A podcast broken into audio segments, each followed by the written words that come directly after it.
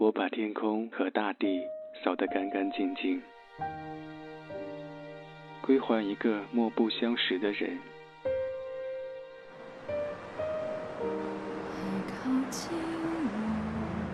我寂寞的等，我阴沉的等。二月的雪，二月的雨，泉水白白流淌，花朵为谁歌唱？民谣与诗，用音乐倾听彼此。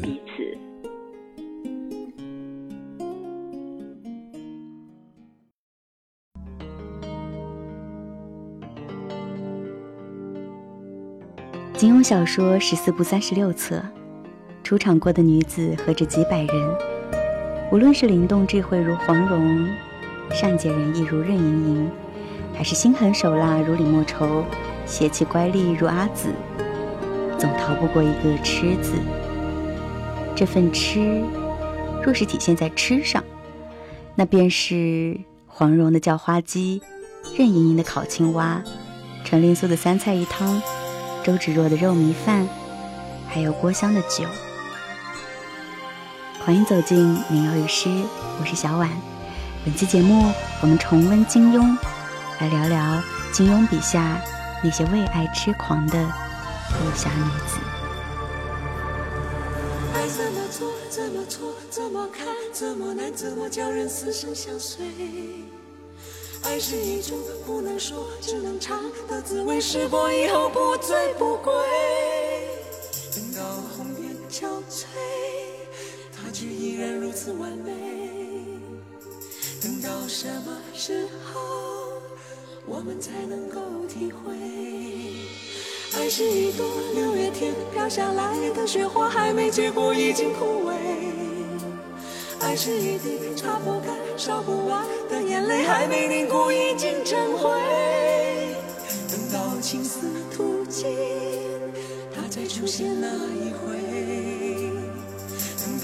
真残碎，它才让人双宿双飞。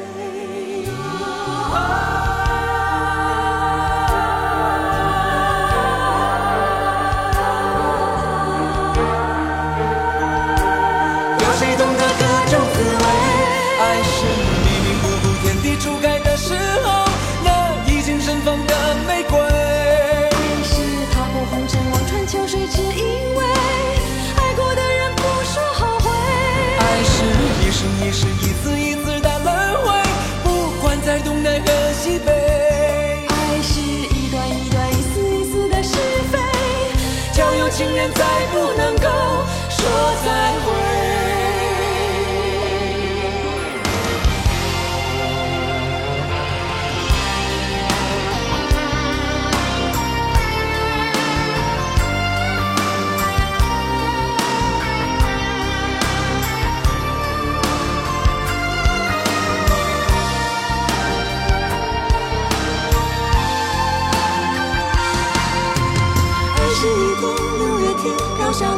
雪花还没结果，已经枯萎。爱是一滴擦不干、烧不完的眼泪，还没凝固，已经成灰。等到青丝吐尽，它再出现那一回；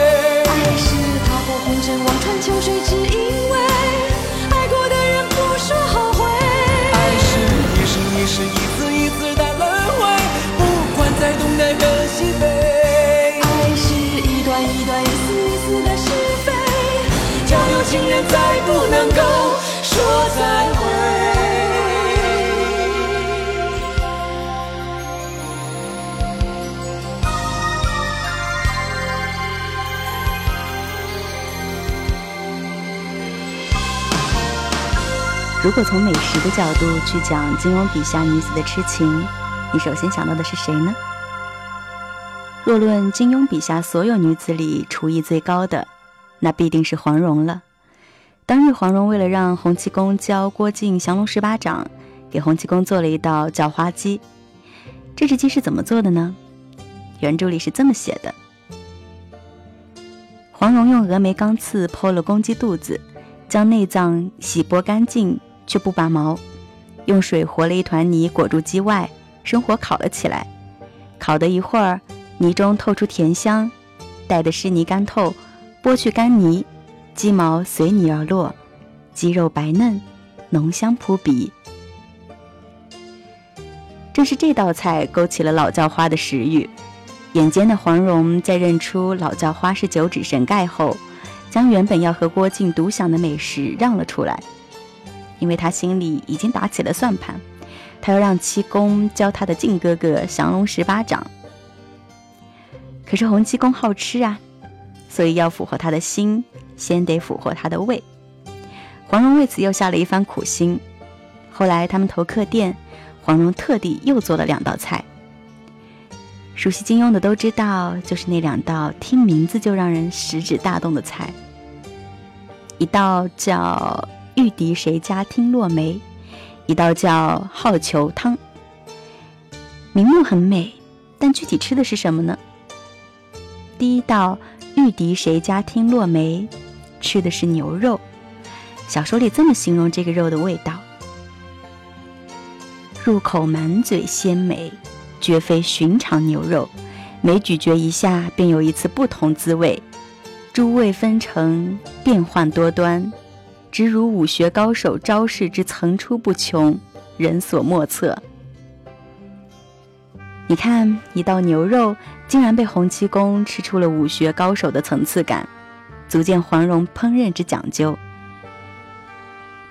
第二道好球汤，其实是一碗用樱桃和笋尖炖出来的斑鸠汤。樱桃去掉核，嵌入斑鸠肉。另用荷叶做底，笋尖做辅，新鲜花瓣点缀，想想都觉得是清新鲜美的一道美味。一顿饭吃下来，洪七公便把自己的武功绝学通通传授给了郭靖。从此，郭靖武功精进，一步步成为大侠。可以说，黄蓉用这么几道菜，让郭靖实现了逆袭。其实，其实我后来想想。黄蓉想让洪七公教郭靖学武，也有很多的办法的，但是他用了很大的心思。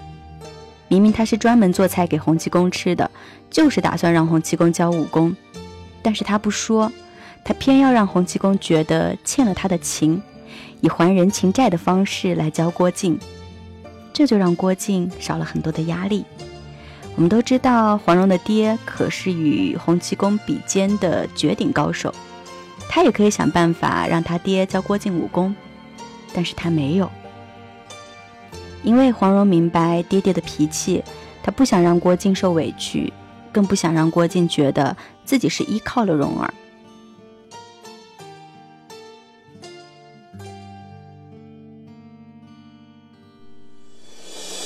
世人都知道黄蓉绝顶聪明，厨艺高超，却不知道这美食里啊。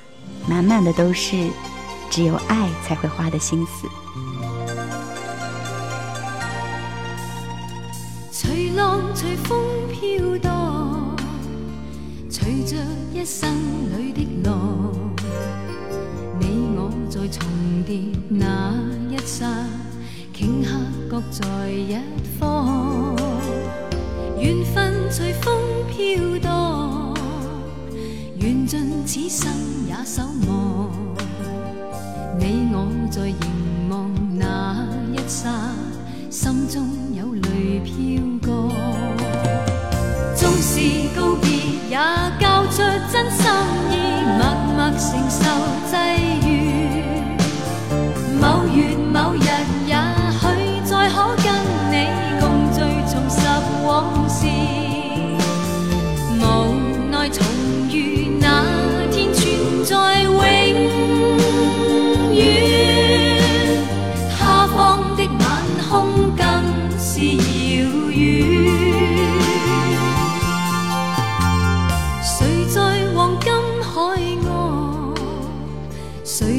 烽烟彼岸你我在回望那一刹彼此慰问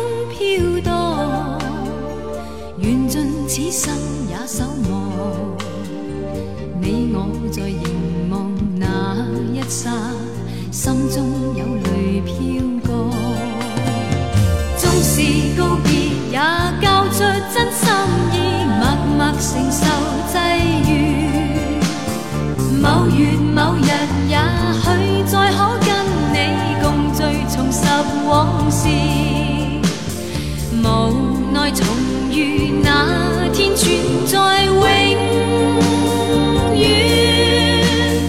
他方的晚空更是遥远。谁在黄金海岸？谁在烽烟彼岸？你我？在回望那一刹，彼此慰问境况。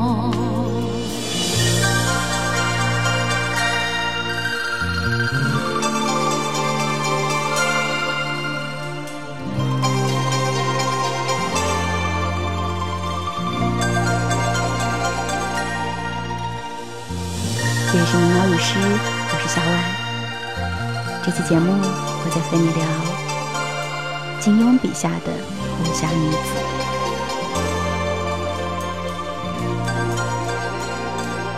金曲里聊金庸，给你听到的是陈慧娴的《人生何处不相逢》。民谣与诗，你没有听错，这里是民谣与诗，我是小婉。年少读金庸，我们可能更容易被李文秀的那些都是很好的，可我偏偏不喜欢而打动。或者被赵敏的“我偏要勉强”所震动。年轻嘛，觉得爱就要爱的锋利。但当我们渐渐成长，自己也爱过、见过、听过无数爱情，那些不勉强、不自私的爱，你开始懂得其可贵。我要说的是下面要出场的这位女子，她是任盈盈。任盈盈爱上令狐冲的时候，令狐冲还深深爱着小师妹，甚至直到小师妹死了，令狐冲依然忘不了她。对于令狐冲来说，小师妹就像胸口的那抹朱砂痣，窗前的明月光。如果你爱的人心里留有一处地方是给另一个女人，你能接受吗？任盈盈是怎么做的呢？金庸用两个关于美食的场景，点出了一个女人的痴心可以有多么不落俗套。两个场景都是任盈盈和令狐冲一起烤青蛙吃。第一次在《笑傲江湖》第十八回中，令狐冲初见任盈盈真面目，有一段二人烤青蛙的对话。令狐冲笑道：“你该说亏得我逗你生气。”才烤了这样精彩的焦蛙出来。取下一只烧焦了的青蛙，撕下一条腿，放入口中一阵咀嚼，连声赞道：“好极，好极！如此火候才恰到好处，甜中带苦，苦尽甘来，世上更无这般美味。”青蛙烤焦了，为什么烤焦？因为两人聊得太投入。从江湖热点聊到武功绝学，聊得不亦乐乎，忘记了还烤着青蛙。这算是他们感情升温的一餐。吃的什么不重要，聊得开心才是最重要的。以至于时隔很久，第二次烤青蛙，两人还能想起这次的情景来。原著里是这么写的：令狐冲伸出左手，轻轻抚摸盈盈的手背，忽然间从花香之中闻到一些烤肉的香气。盈盈拿起一根树枝，树枝上穿着一串烤熟了的青蛙，微笑道：“又是焦的。”令狐冲大笑了起来，两人都想起了那天在溪边捉蛙烧烤的情景。两次吃蛙，中间已经过了无数变故，但终究，两人还是相聚在一起。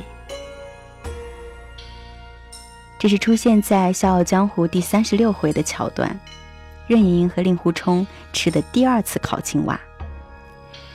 这是非常令我感动的一段，为任盈盈和令狐冲千辛万苦终于在一起而感动，更因为。任盈盈和令狐冲之间有了共同的、独特的美食记忆，这是令狐冲和小师妹之间所没有的。发现了吗？美食记忆对于两个人的情感建立是非常重要的。某种程度上，你和一个人的情感浓度取决于你们在一起吃了多少顿饭。在你们初相识的第一顿饭里。你知道了对方的情史，你读懂了他心中所珍视的感情，还从来没有让他置身于二选一的困境。你懂得体察和顾及对方的感受，你理解又宽容。许久之后的又一顿相似的晚餐里，你想起了那一顿饭，那第一顿饭，又想起你们一路走来多么不易。你知道，你爱的这个人一辈子心里都无法忘掉那个人了，但你仍然庆幸，至少你们之间有了你们的故事，你们的记忆。关于美食的，以后还会有更多，你已经很知足了。这便是任盈盈了，这便是任盈盈的痴心了。让青春吹动了你的长发，让它牵引你的梦，不知不觉，这城市的历史已记取了你的笑容。红红心中，蓝蓝的天，是个生命的开始。春雨不眠，隔夜的你曾空独眠的日子。让青春娇艳的花朵绽开了深藏的红颜，飞去飞来的满天的飞絮是幻想你的笑脸。秋来春去红尘中，谁在宿命里安排？冰雪不语寒夜的你那难隐藏的光彩。看我看一眼，把莫让红颜守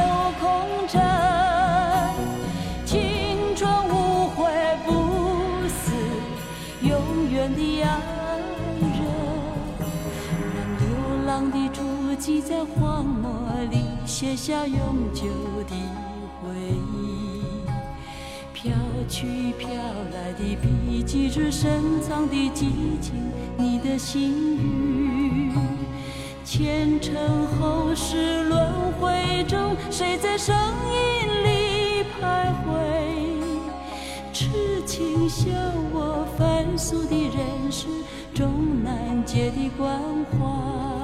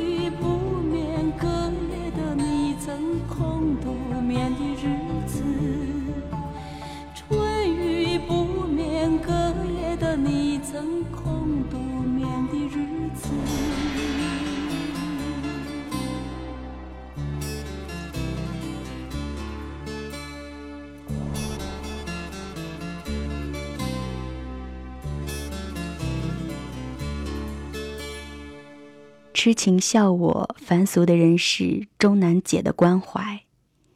给你听到的是罗大佑作词作曲，凤飞飞演唱的歌《追梦人》。这首歌也是九一年台湾版《雪山飞狐》电视剧主题曲。还记得金庸的《雪山飞狐》吗？还记得里面的故事与人物吗？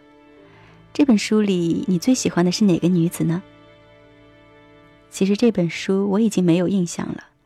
但我唯独记得一个出场并不艳丽、气度自是风雅的平家女子，她是程灵素。程灵素一生最爱的人是胡斐，而胡斐最爱的是袁子衣，所以程灵素的爱，注定是必得相忘于江湖的爱。金庸的书中其实鲜有写到做饭的情节。都是江湖儿女，怎么会经常做饭呢？但程灵素给胡斐做过饭，三菜一汤：煎豆腐、鲜笋炒豆芽、草菇煮白菜、咸菜豆瓣汤。虽是素菜，却也香气扑鼻。程灵素精通医经、药经、毒经，下毒的本领那是出神入化。与胡斐同行的钟兆文江湖经验丰富，不肯吃，怕中毒；而胡斐没有半点心机，随饮随食，结果反而没中毒。于是，陈林素一颗芳心就这么被胡斐偷走了。后来，他不负胡斐所托，治好苗人凤，救胡斐脱险，为胡斐救马春花，最后以自己的生命。换回胡斐的生命，却从来没有对胡斐说过半个爱字。曾经有个人跟我说，金庸笔下的女子，他最喜欢的就是程灵素。他说她一片冰心只在玉壶，很难得啊。那时候我不懂得，暗恋而已，痴心而已，何以难得？后来我明白，不仅仅是暗恋那么简单。程灵素用她的一生在表白一个人。当我们可以不那么赤裸裸的说爱和喜欢时，这份感情就厚重了。尘缘如梦，几番起伏终不平，到如今都成烟云。也成空，宛如回首袖的风，悠悠一缕香，飘在深深旧梦中。繁花落尽，一身憔悴在风里，回头时无情也无语。明月小楼，孤独无人诉情衷。人间有我残梦未醒，漫漫长路起伏不能由我，人海漂泊，尝尽人情淡薄，热情热心换冷淡冷漠，人多少深情独向寂寞。任随风过，自在花开花又落，不管世间沧桑如何，一程风絮，满腹相思都沉默，只有桂花香岸飘过。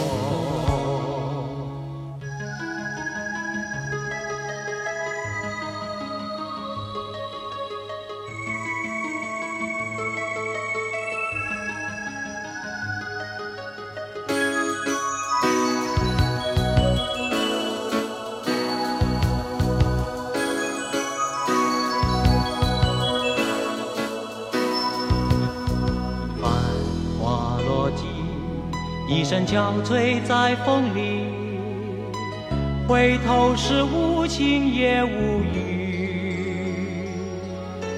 明月小楼，孤独无人诉情衷，人间有我残梦未醒。漫漫长路，起伏不能由我。人海漂泊，尝尽人情淡薄。热情热心，换冷淡冷漠。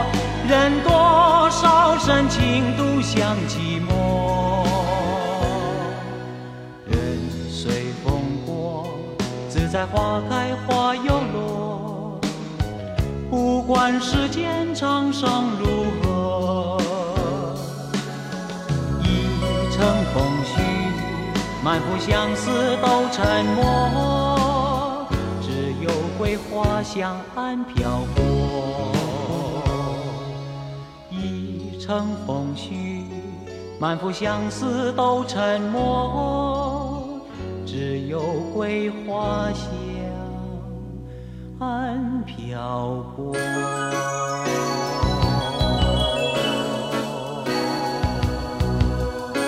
给你听到的是我个人非常非常喜欢的一首歌，罗文的《尘缘》，一直想找个机会分享给你，没想到会是在聊金庸笔下的痴情女子的时候放给你听。这里是民谣与诗，我是小婉。比起《雪山飞狐》里的程灵素的三菜一汤，《倚天屠龙记》中周芷若汗水渡口的那碗饭，是不是更令你印象深刻？一饭之恩，是周芷若和张无忌从友情到爱情的开始。周芷若就是用这一碗饭，让张无忌对她始终牵挂。他就是要他欠他。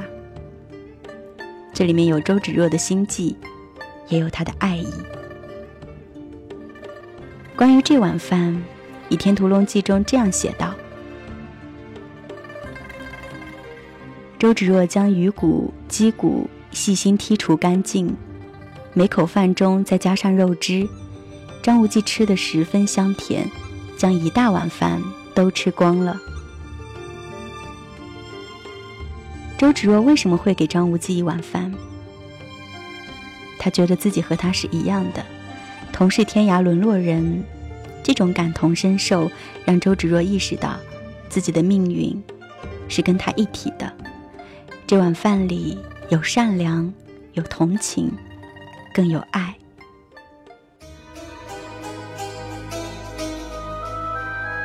虽然后来这位喂饭的小女生黑化了，背信弃友，误入歧途，可是谁又能说，相忘于江湖的爱是爱，相逢一笑恩仇过的爱就不是爱了？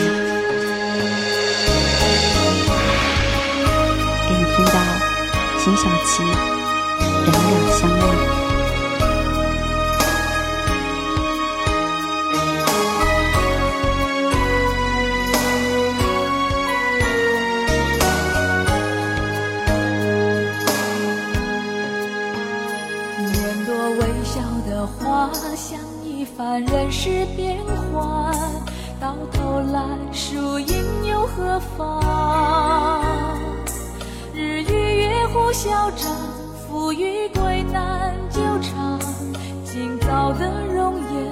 颜，老于昨晚。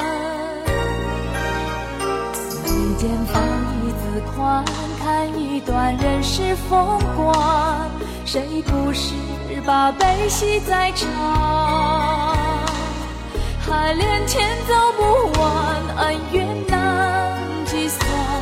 昨日非，今日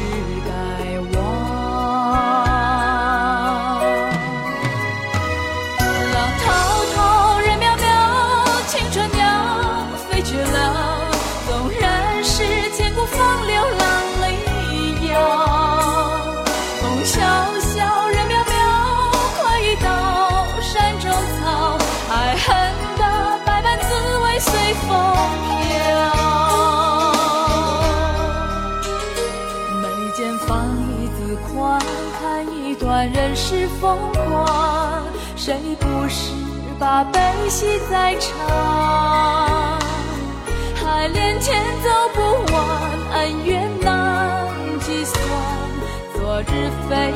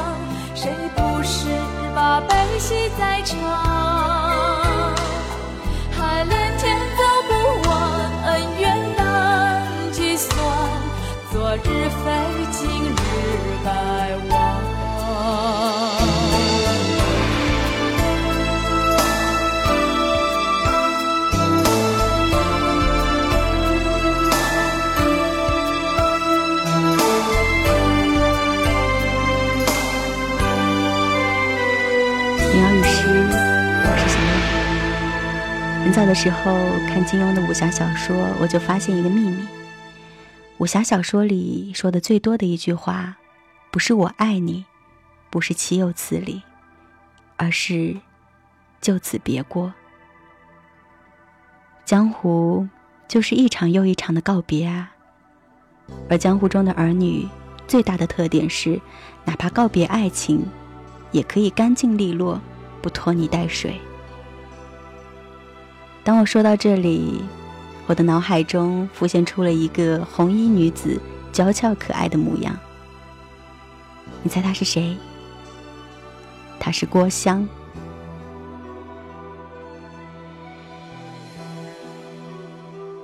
郭襄爱情的开场，是从一场酒局上开始的。枫林渡口，郭襄和郭芙去住店，店满了。郭襄就在大堂里跟江湖豪杰煮酒论英雄，大家都在谈论神雕大侠。郭襄神往无比，一掷千金买了好多酒跟他们一起喝。小小年纪便有这样的豪情，金庸笔下的女子，我想唯有郭襄了。这种豪情也充分体现在他对待感情的态度上。襄阳城下，当他终于见到了龙姐姐。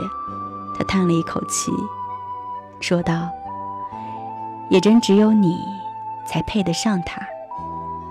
丝毫没有嫉妒，有的只是对大哥哥的祝福和自己暗暗的伤心。”我很喜欢新修版的《神雕》里，金庸后来加的一段郭襄的心理描写，他是这么写的。郭襄这时心中想的却是：可惜我迟生了二十年。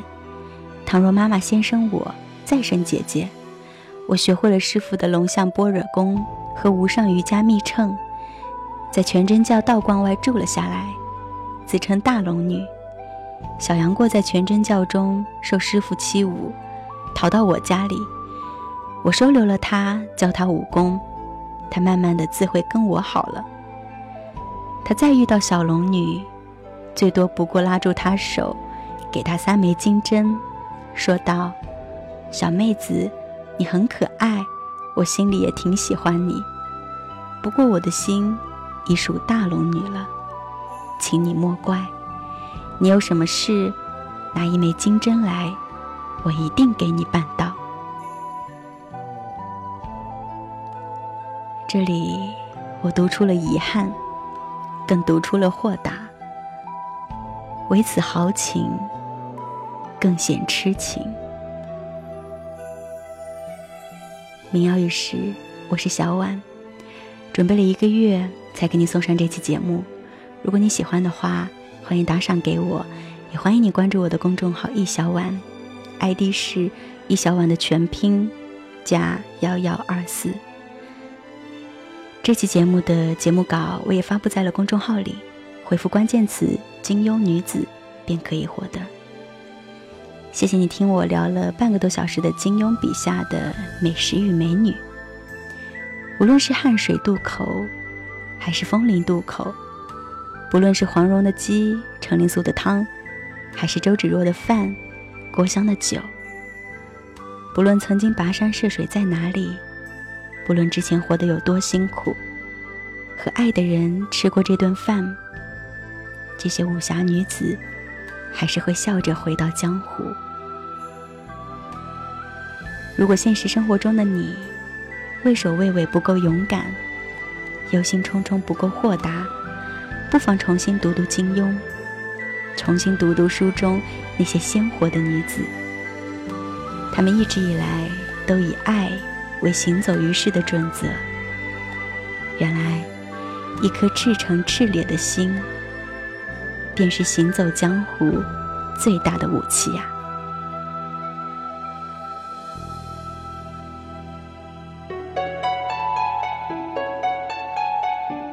民谣与诗，我是小婉。下期节目，我们江湖再会。月光。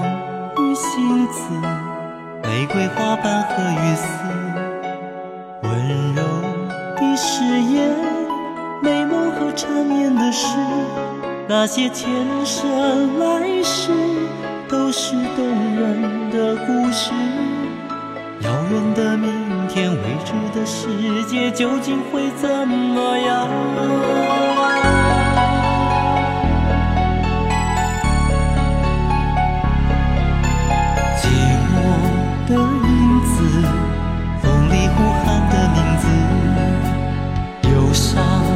旋律诉说陈年的往事，所谓山盟海誓，只是年少无知。